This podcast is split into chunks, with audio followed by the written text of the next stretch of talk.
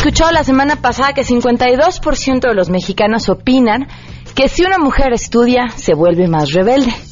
¿Qué más se encontró en esta investigación? Vamos a platicar con Patricia Galeano, quien estuvo a cargo de este estudio. Además, es martes de Guille Gómora, nos llevará de pesca para traernos unas perlas de la política nacional.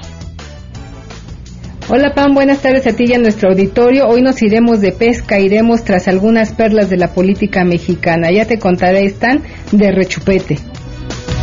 Además tenemos buenas noticias, vamos a platicar sobre las diputadas que gritaron y ya saben muchas cosas más, quédense con nosotros. Así arrancamos este martes a todo terreno. MBS Radio presenta a Pamela Cerdeira en A Todo Terreno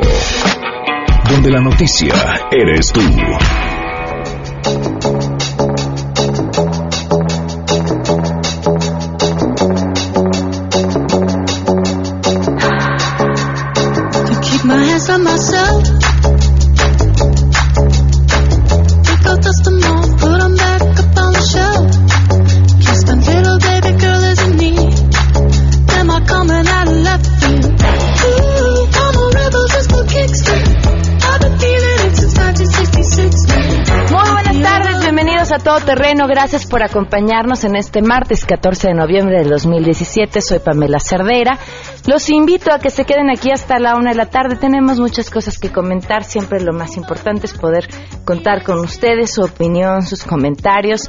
El teléfono en cabina es 5166-1025. El número de WhatsApp 553332-9585. El correo electrónico a todoterreno. Y en Twitter y en Facebook me encuentran como Pam Cerdeira.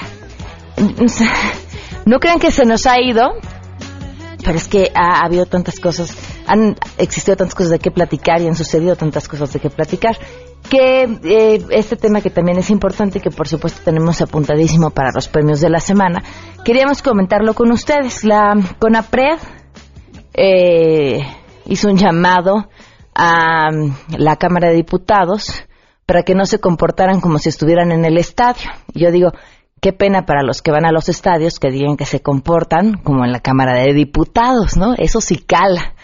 Porque, bueno, pues después de que las diputadas priistas aplicaran el grito que de por sí ya ha sido cuestionado que se den los estadios, pues que se den el recinto legislativo. Em, hay una hay un código de ética por el cual se deben de regir los diputados y hay un comité de ética y este comité de ética eh, tiene la facultad de sancionar cuando los diputados o las diputadas faltan al código. Nada más por haber gritado eh, aquello. Mínimo, mínimo, mínimo, digo de las que conté, 10 faltas al código de ética. La pregunta que les hacemos a ustedes es, bueno, ¿creen que deberían de recibir una sanción estas diputadas eh, que gritaron y, cuál, cuál creen que debería de ser esta sanción? Queremos conocer tu opinión a todo terreno. ¿Qué tipo de sanción deberían recibir las diputadas priistas que lanzaron un grito homófobo a su compañero? Para empezar, se me hace una super falta de, de, de profesionalismo gritar eso siendo diputadas. O sea, no pueden hacer eso en un lugar, son servidores públicos que no deben tener ese comportamiento ni cerca. Y lo que yo creo es que deberían ser suspendidas y tener una multa económica, algo que de verdad les afecte por comportarse como animalitos o personas que no tienen la educación para estar en el lugar donde están creo que la sanción necesaria es que las quiten de su cargo porque ese tipo de conductas no es para nada acorde al lugar y lo que representan. Entonces creo que ese sería una buena sanción. Yo creo que deberían de ponerles una sanción ejemplar, puesto que a toda la gente que nos está grita eso, eh, inclusive los llegan a sacar. Y no puede ser posible que nuestros representantes tengan este tipo de expresiones cuando desde la sociedad civil lo estamos tratando de erradicar. Que las corran, que ya no las dejen entrar un mes sin sueldo. A todo terreno.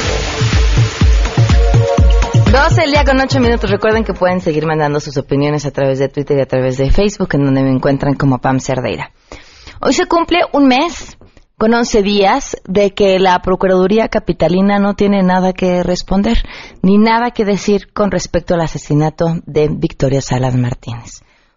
Un mes, 11 días en que no nos han querido contestar, en el que con mucho tiempo eh, más hay, eh, existe en la ciudad una persona con la crueldad suficiente para arrancarle la vida a, a una mujer, está ahí suelto suelto, sin que se sepa quién es, sin que exista justicia, mientras a una familia no solamente le cambiaron, le destrozaron la vida.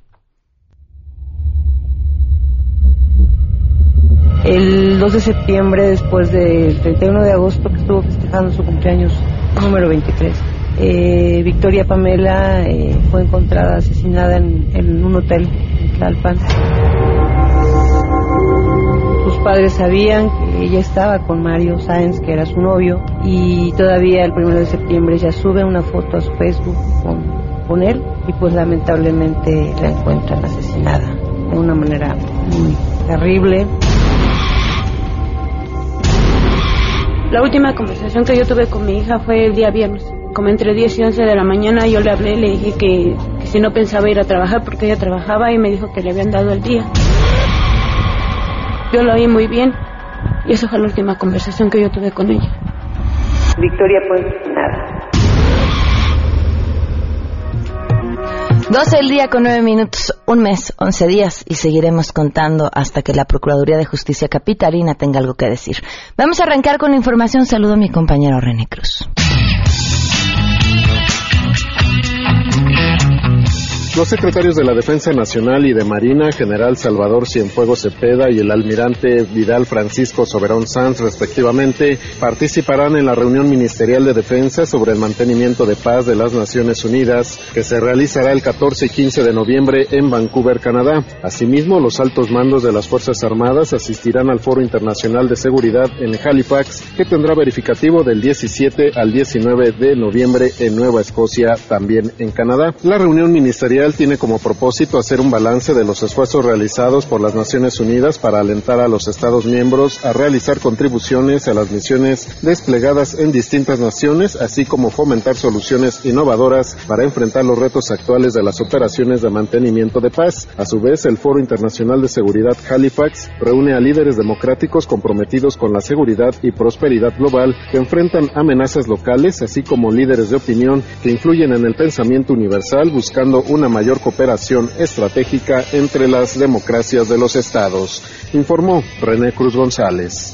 El gobierno de la Ciudad de México implementará un operativo de seguridad y económico durante el Buen Fin que se realizará del 18 al 20 de noviembre para que los capitalinos aprovechen las ofertas y se obtenga un importante derrama económica para la capital. En su reporte diario por acciones del sismo, el jefe de gobierno Miguel Ángel Mancera indicó que la encargada de verificar que se cumplan con las ofertas anunciadas será la Secretaría de Economía local. Vamos a escuchar.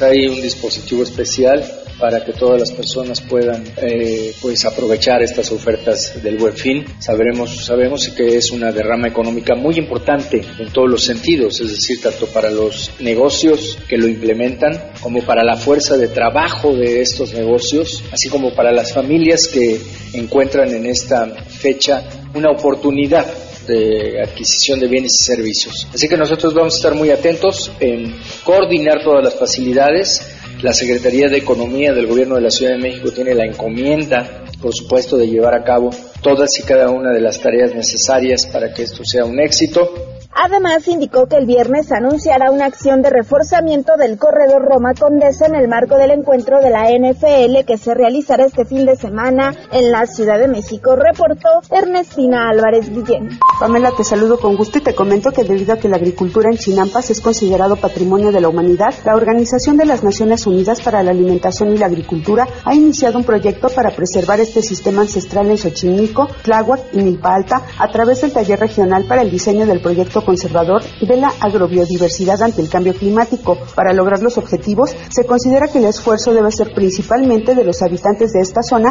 quienes deben buscar conservar este sistema ancestral de agricultura, afirmó Erasto Enzástiga Santiago, coordinador general de la Autoridad de la Zona Patrimonio Mundial Natural y Cultural de la Humanidad en Xochimilco, Tláhuac y Milpa Alta, durante el taller regional para el diseño del proyecto. Eduardo Benítez Paulín, representante asistente del programa de la Oficina de Asociación y Enlace en México de la FAO, manifestó el compromiso de la organización internacional para conservar esta zona. Vicente Arrega Martínez, coordinador del proyecto por parte de la Comisión Nacional de Conocimiento y Uso de la Biodiversidad, expuso que en la Ciudad de México aún hay importantes zonas rurales y de producción agrícola, siendo la zona chinampera una de ellas, informó Nora Bucio.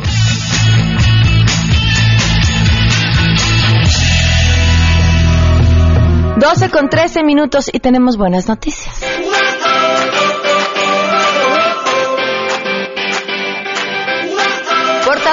Buenas noticias esta tarde, Ernestina Álvarez, te escuchamos. Muy buenas tardes. Hola Pamela, buenas tardes para ti para el auditorio. El gobierno de la Ciudad de México va a intervenir 422 escuelas dañadas por el sismo del 19 de septiembre y no esperará recursos de la federación porque podría derivar en que los trabajos se realicen hasta el próximo ciclo escolar. Para ello van a destinar de 150 a 200 millones de pesos. En el reporte diario por acciones ante el sismo, el jefe de gobierno Miguel Ángel Mancera indicó que estas escuelas se localizan principalmente en las delegaciones Xochimilco, Tláhuac, Iztapalapa y Álvaro Obregón y se trata de reparar bardas, pisos, marquesinas y daños menores. Si bien indicó que hay coordinación con la Secretaría de Educación Pública, dijo que se requiere de una actuación inmediata para que los niños de educación básica regresen a clase. Vamos. Es permanente con la Secretaría de Educación Pública la comunicación. Son diferentes las estrategias que se están manejando. Las de reubicaciones de alumnos, en lo que se interviene en escuelas que tuvieron daños mayores. Las correspondientes de verificación, eh, que esa eh, fue una tarea muy específica, coordinada. Y esta que les acabo de anunciar, que va a venir a ser un complemento muy importante porque no es un número menor hablar de más de 400 escuelas en la Ciudad de México, que si nos esperamos, si la Ciudad de México no tuviera estos recursos, pues estaríamos condenados cuando menos hasta el próximo ciclo, si no es que hasta alguna parte inicial ya del próximo año a hacer estas reparaciones. El gobierno de la Ciudad de México indicó que las escuelas que tienen daño estructural en esta capital son atendidas solamente por la SEP y en el caso de las acciones que realizarán se trata de daños menores porque en muchos casos los niños pues han sido reubicados en zonas que no están cercanas a sus hogares o bien están yendo en solamente turno, ya sea vespertino o matutino, y están yendo cerca de dos horas a la semana. Hasta aquí la información. Muchísimas gracias, Ernestina. Buenas tardes. Buenas tardes. Vamos a ir a una pausa y continuamos a todo terreno. Más adelante, a todo terreno. Bueno, ¿qué pasó con lo del grito? ¿Qué sanción creen ustedes que deberían eh, merecer las eh, diputadas? ¿Y qué va a pasar? De eso platicaremos al regreso.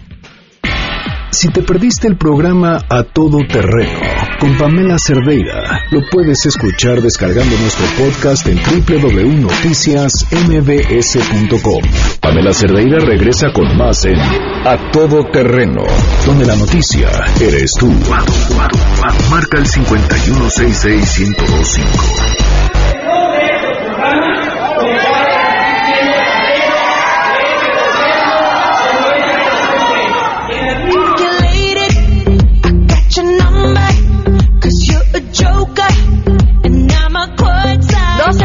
Con 21 minutos. Gracias por sus comentarios. Ahí escuchamos eh, a las... Además pensé, híjole, es el único momento en el que les ponemos atención a lo que dicen, ¿verdad? a estas diputadas del PRI con el elegante grito. Eh, varios comentarios eh, sobre este tema, muchísimas gracias. Sanción económica no les importa, la vergüenza pública les dolería más que ofrezcan una disculpa, una por una en tribuna. Eh, deberían de suspender a las diputadas, retenerles el sueldo y buscar una acción disciplinaria. ¿Cómo van a hacer estas tipas nuestros representantes? Eso no es el México ni el mexicano promedio. Eh, aquí se supo que no tendrían que sancionar a las diputadas, ya que Poniatowska llamó panzonas a las juchitecas y no pasó nada. Le contestaba yo a Javito, eh, creo que no fue lo de panzonas, sino lo de mensas, lo que molestó, y ella argumentó que en realidad dijo inmensas. Eh, y bueno, no, mi punto de vista era, pero pues no es servidora pública ni representante, entonces creo que se tiene que medir eh, de una forma distinta. La sanción económica y que las exhiban, sobre todo por las carteras que desempeñan y a las que no representan, ya que no las respetan como cualquiera, como cualquier chacal, gritan eso. Eh, no son dignas de pisar el lugar donde se encontraban, eh, coincido. Eh, dicen aquí, las diputadas perciben un salario como servidoras públicas, son trabajadoras del Estado, justamente en respuesta a la comparación que habían hecho con, con Poniatowska. Le agradezco enormemente a Nurinei Mendoza Aguilar, directora general adjunta de quejas del CONAPRED. Gracias por acompañarnos, Nurinei. Muy buenas tardes. Buenas tardes, Pamela. Muchas gracias a ti. E, este eh, pronunciamiento que, hacen ustedes, ¿qué implicaciones tienen? Mira, pues justo un poco lo que comentábamos en el pronunciamiento es esto, ¿no? Algo que tú comentabas hace un momento y que lo dijiste perfectamente bien. No es lo mismo cuando una expresión la emite una persona que se dedica al servicio público que lo emite un particular. Y esto no nada más lo dice el Consejo, sino los estándares internacionales en materia de derechos humanos así lo han señalado, han señalado que mientras las personas este, que no se dedican al servicio público pueden manifestar sus ideas, a veces aunque sean inquietantes o resulten chocantes para sectores de la población o para el Estado, pues se les debe de salvaguardar su derecho a la libertad de expresión. No es lo mismo con las personas que se dedican al servicio público, ¿no? Las personas que nos dedicamos al servicio público tenemos una obligación y está muy claro en el artículo primero constitucional que debemos de proteger, promover, respetar y garantizar los derechos humanos, entre ellos el derecho a la igualdad y a la no discriminación. Y esto no nada más a través de nuestros actos, sino incluso también a través de nuestras palabras. Y es por eso que el Consejo hizo este exhorto, se mandó este exhorto eh, no solamente comunicativamente, sino a través de los medios legales eh, correspondientes, justo pues planteando esta necesidad, ¿no? Esta necesidad de que las personas que nos dedicamos al servicio público garanticemos que cuando expresemos nuestras ideas no ignoremos el resto de los derechos humanos. Entonces, esa es como la finalidad, ya lo ha dicho este algunos organismos internacionales como la Relatoría de la Libertad de Expresión de Naciones Unidas, que nos señala que justo cuando las personas, las autoridades emiten algún tipo de discurso, tienen que ser más cuidadosos y responsables, sobre todo porque no nada más estaría vulnerando algún derecho en particular, sino en general la confianza que estos grupos en situación de discriminación tienen en las instituciones del Estado y ellos también a su vez pudiera mermar este, la calidad y el nivel de democracia participativa que pudiéramos hacer, ¿no? Porque generaría una exclusión del debate público. Ahora queda un poco la sensación de que se queda en este exhorto y, y ya, eh, quizás si estuviéramos hablando de lo que sucede, por ejemplo, cuando una figura pública eh, de los medios de comunicación eh, comete un, acto como estos, no solamente se hace un exhorto, además, sino además se le invita a que se eduque, que tome un curso, que, que, que vea por qué estuvo mal lo que hizo. Y en el caso de las diputadas, quedar aquí no, pues justamente esta parte, lo que tú hablas de las medidas preventivas y educativas, esas están a disposición justamente, ¿no? Como te inicio, esta es una parte del comunicado, este, en medios de comunicación, pero aparte se hacen por las vías legales necesarias. Efectivamente, la parte de las medidas educativas y preventivas y de todo el material que se ha generado y que el Consejo genera día con día en materia de eh, derecho a la igualdad y a la no discriminación, de los límites de la libertad de expresión en materia de servidores públicos, todos estos se le ponen de conocimiento a todas las personas, en este caso pues particularmente a quienes emitieron este tipo de expresiones, justo para cambiarlo, ¿no? Eh, eh, creo, creemos que ese es el punto fundamental desde el CONAPRED. El punto fundamental es que la discriminación es una cuestión que se encuentra normalizada, que se encuentra tan este, naturalizada en la sociedad que a veces no nos damos cuenta cuando lo estamos ejerciendo. Y la cuestión fundamental, y así lo ha dicho la Corte Interamericana de Derechos Humanos, es modificar la cuestión cultural. Y para ello justo es, como tú bien lo mencionas, establecer medidas educativas para que veamos por qué este tipo de expresiones no son las más adecuadas, porque estas expresiones no son neutras, no son inocuas, ¿no? Sino efectivamente sí señalan una calificación negativa que estigmatiza a sectores de la población. Y esto es lo que tratamos de hacer justo a través de las medidas legales correspondientes. ¿Ustedes identificaron eh, por nombre y apellido a las diputadas que participaron de este grito?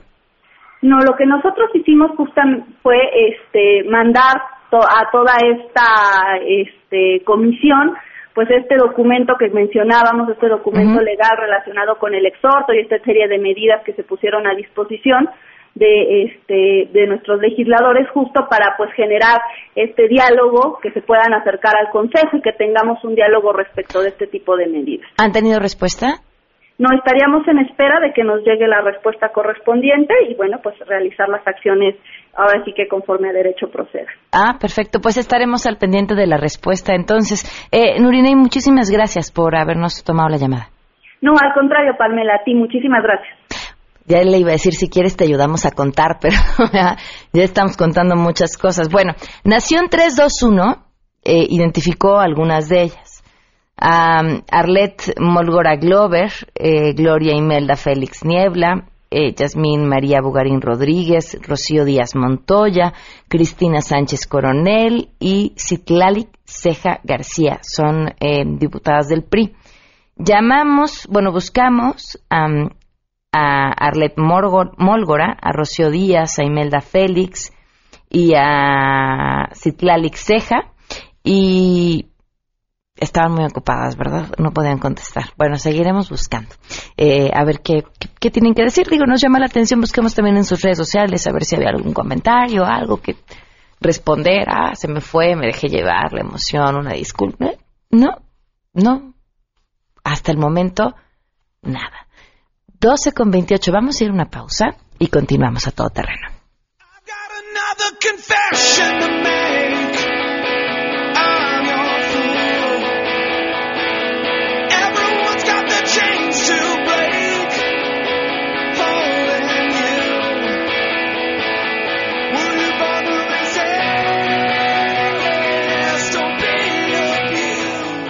Pamela Cerdeira es a todo terreno. Síguenos en Twitter, arroba Pam Cerdeira. Regresamos. Pamela Cerdeira está de regreso en A Todo Terreno. Únete a nuestra comunidad en facebook.com, diagonal Pam Cerdeira. Continuamos.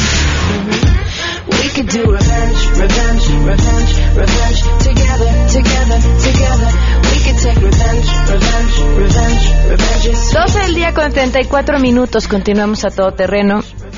Como ustedes saben, por eh, segundo año hemos estado llevando a cabo un proyecto en, en este programa, en A Todo Terreno, que se llama Marte MX.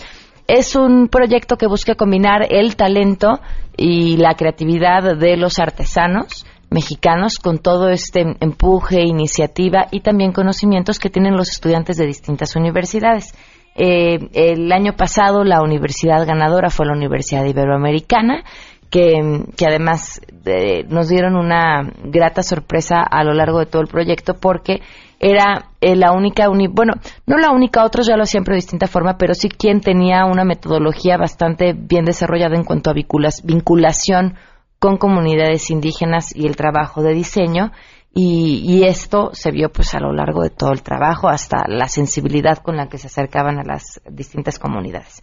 Bueno, después de todo este preámbulo, les presento a Diego Martínez de Velasco, el es coordinador del Centro de Emprendimiento y Desarrollo Empresarial de la Universidad Iberoamericana. Iberoamericana, perdón. Bienvenida, bienvenido, gracias por acompañarnos. Gracias, Pamela. Buenas tardes a ti y a todos tus radioescuchas. Eh, ¿por, qué, ¿Por qué es importante para la Ibero participar en proyectos como este? Eh, bueno, para la Ibero es eje eh, trabajar para la transformación social. Estamos en busca de una sociedad más libre, justa eh, solidaria a través de todo el quehacer universitario, ¿no? Desde la academia, la docencia, la investigación, las prácticas y en este caso en específico la vinculación es un eje muy importante que permite que los alumnos expongan a realidades, salgan de lo que ellos conocen y eh, pues conozcan problemáticas actuales que se vive en México, no solo en la ciudad, sino en, otros estados de, la República. Entonces, a través de estos trabajos de vinculación, donde eh, son expuestos a problemas, en, este caso en particular que mencionabas, de un grupo de diseño multidisciplinario que está trabajando con una comunidad de Puerto Dongú, se llama, en el Estado de México. Entonces es ver cómo desde las habilidades que tienen estos eh, diseñadores pueden intervenir para resolver ciertos problemas que tiene esta comunidad.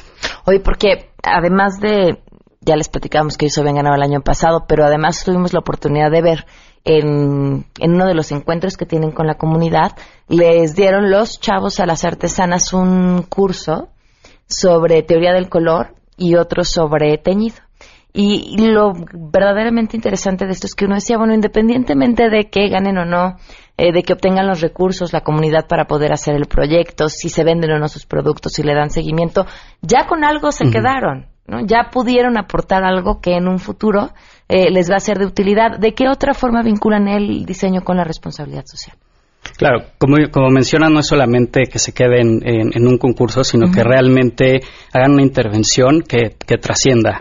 ¿no? El diseño el, o el diseñador tiene la sensibilidad de entender a, la gente, de, ser empático y a partir de ahí detectar oportunidades para generar productos, servicios que generen valor, un valor integral no solo a esta comunidad, sino eh, al medio ambiente, ¿no? Cuidar muy bien eh, cómo desde la creación del diseño, eh, digamos, como que ves toda la, la vida del producto, desde que eh, es producido, los materiales, cómo se va a vender, cómo se utiliza, hasta pues cuando el producto deja de ser usado, ¿no? O utilizado, este, qué va a pasar con eso. Entonces es importante el diseño en, toda esta cuestión de responsabilidad social. Y, además de participar en este tipo de iniciativas, ¿qué otros programas o mm, apoyos tiene la Ibero para proyectos de responsabilidad social? Eh, bueno, la Ibero trabaja eh, en responsabilidad social. Tenemos muchísimos programas de incidencia, eh, desde asuntos de género, tenemos toda esta parte de bueno, son la primera universidad en tener los baños. Sí, este, migración, asuntos. ¿Cómo, ¿cómo se llaman estos? Siempre lo digo, son de neutros, ¿no? libres de género o sí para, para todo género, para todo género, exactamente. Este, tenemos la parte de migración, de derechos humanos y eh, bueno, la parte que, me toca a mí es el emprendimiento. Tenemos este año abrimos un centro de, emprendimiento social donde buscamos ideas de negocio que ayuden a resolver las problemáticas sociales y medioambientales más críticas que tiene el país. Que me decías, desde este centro también le están dando apoyo a los chavos que están en Amarte MX, pero que cualquiera puede acudir al centro de emprendimiento a obtener asesoría. Sí, así es. Está abierto a todo el público, no solo para la comunidad de la universidad. Eh, nosotros a través de convocatorias recibimos eh, diferentes proyectos, ideas de negocio, buscamos que sean innovadoras, que sean modelos sostenibles, escalables, pero que busquen generar un impacto positivo, ya sea social o medioambiental. ¿Hay alguna página donde puedan estar eh, en contacto para poder ver cuándo son las convocatorias y demás? Sí, claro, es sede con c, punto ibero, punto mx. Ahí está toda nuestra información. Nosotros tenemos dos convocatorias al año. ¿no? Son cuatro meses en donde les damos asesoría especializada y diferentes herramientas, tanto en modelos de innovación, de negocio y de inversión, a todos estos emprendedores, ¿no? Les damos como un acompañamiento durante todo este tiempo para que ellos puedan generar un plan eh, de negocio estratégico que les permita dar sus primeros pasos. Muy bien, Diego, pues muchas felicidades por todo esto que están haciendo. No, muchas gracias por la invitación y pues eh, cualquier eh, pregunta, lo que requieran, ahí en la página pueden encontrar toda la información y invitados todos los que los que tengan ideas de innovación, que quieran eh, aportar, incidir en problemáticas en, en, la sociedad, pues estamos abiertos y dispuestos a, ayudarlos a todos. Pues, y mira que necesitamos proyectos de ese tipo. Muchísimas gracias. Gracias a ti. Estamos de volada a una pausa y regresamos a todo terreno.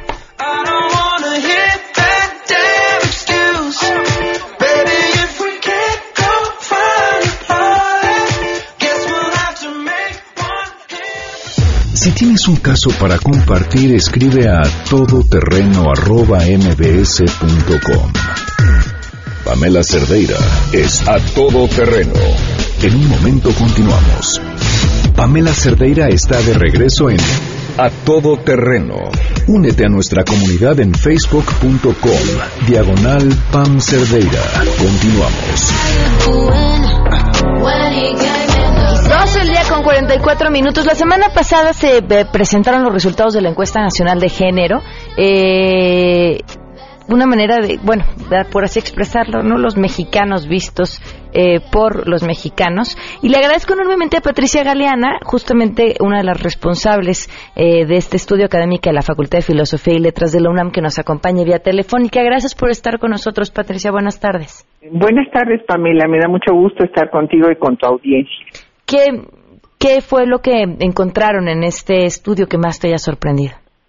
Pues mira, muchas cosas. En primer lugar, que todavía se siga asociando mayoritariamente al hombre con la fuerza, con la valentía, y a la mujer con la maternidad y el cuidado de otros, o con la sensualidad y la belleza y el trabajo doméstico.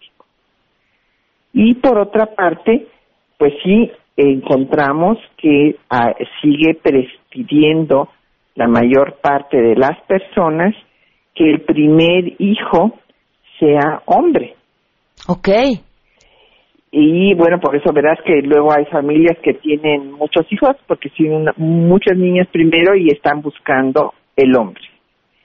Y esto pues se traduce en que haya una pues actitud todavía patriarcal en la sociedad en la cual se considera que el hombre nace para mandar y la mujer para obedecer.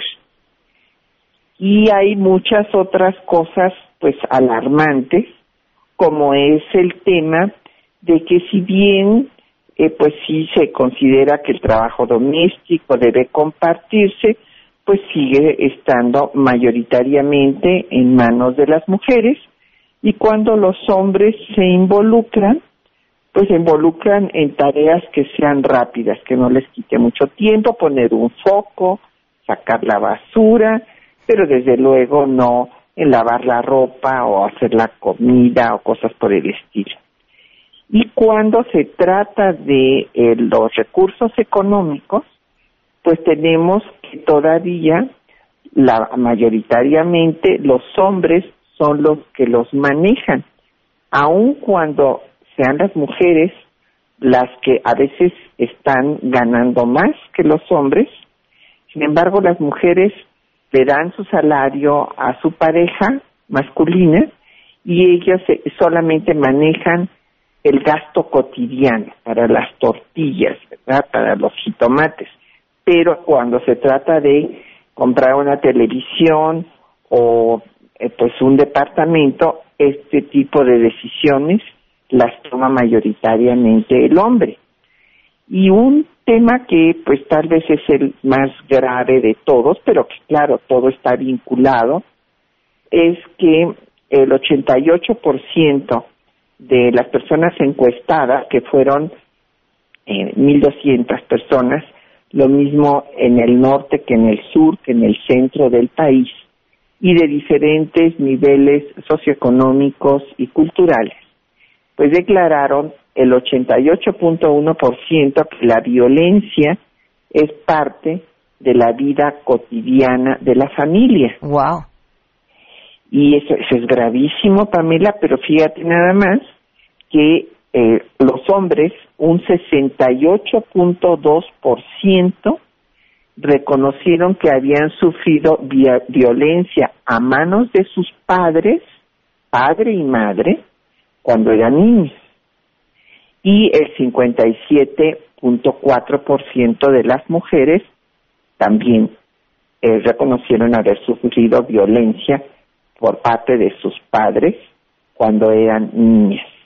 Entonces, evidentemente, pues la violencia genera violencia y quienes han eh, vivido violencia en sus casas, castigados eh, físicamente por sus padres, pues reproducen estos esquemas cuando ellos son adultos. Y lo que es muy grave es que ahora estamos encontrando que ya hay violencia desde el noviazgo. En mi generación, pues esto no se veía.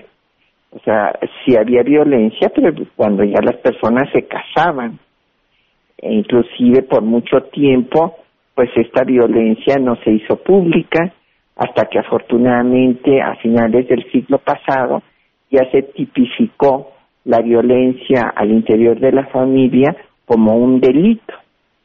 Pero antes esto no se hacía público. Pero eh, lo que es gravísimo es que ahora, pues como las jóvenes empiezan a tener relaciones sexuales tan tempranamente, pues esto va unido a que hay una relación violenta. Pero, pero a ver, eh, ¿tendría relación que haya violencia con que tengan relaciones sexuales antes? ¿No? tendría que ser algo separado, ¿no? Este, no, pero está vinculado. En estudios que hemos hecho está vinculado porque eh, por lo general el novio exige la relación sexual a la novia y si ésta no acepta, pues viene la agresión primero psicológica, después física, después finalmente se cierra el círculo vicioso con la relación sexual. Y entonces tenemos que hay una pues relación patológica en la que eh, la mujer golpeada depende del golpeador. Patricia, eh, son interesantísimos estos datos y, el tiempo suele ser cruel.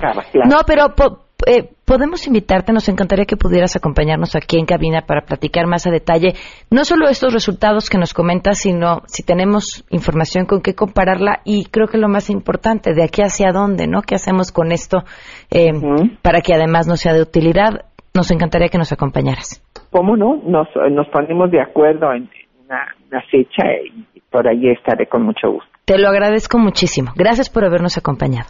Encantada. Hasta luego. Patricia Galeana, académica de la Facultad de Filosofía y Letras de la UNAM. Y oigan, antes de irnos a un corte, MAFRE presenta su nueva solución financiera de ahorro y protección para el retiro. Nada como estar protegidos para cuando ahora sí, ¿no? Ya acabamos de trabajar, vamos a disfrutar de la vida, a viajar, ¿cómo? Pues haber, habiendo antes, eh, tomando eh, las debidas precauciones, haber ahorrado, haber puesto el dinerito en un fondo de inversión y para eso Mafre se pinta solo. Tienen beneficios fiscales al momento de la jubilación y retiro. Hay tres modalidades, retiro, inversión y jubilación y pueden consultar más información en mafre.com.mx. Damos una pausa y volvemos.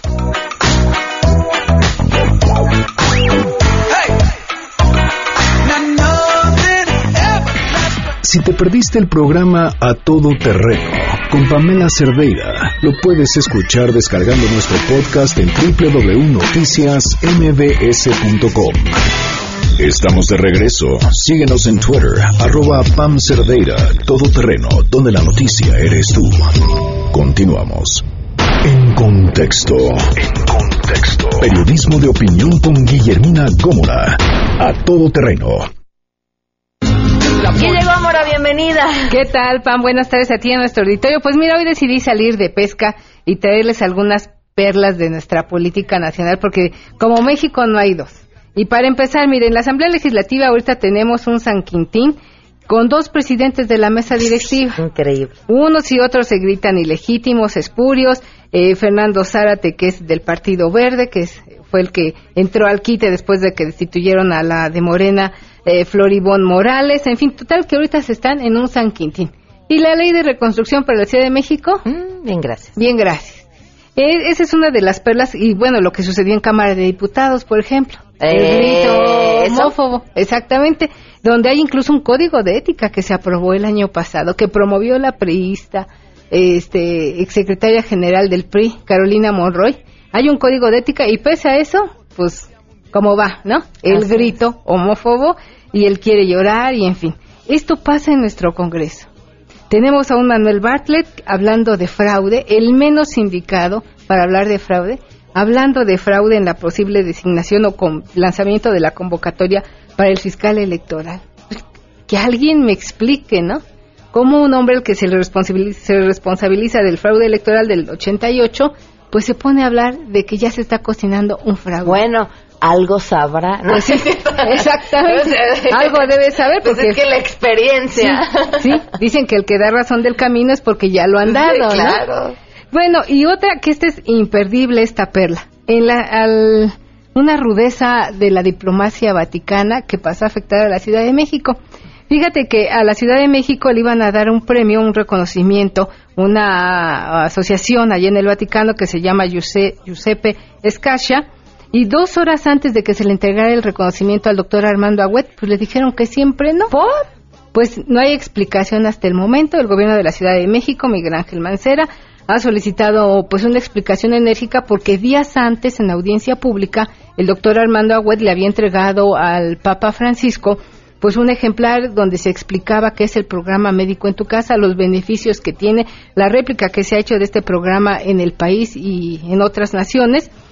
Y pues todo iba caminando hasta que dos horas antes de que fuera entregado el premio, les dijeron que siempre. Debe haber alguna razón para eso. Política, pues, seguramente. Pues seguramente, seguramente alguna razón política es lo que se dice en Radio Pasillo.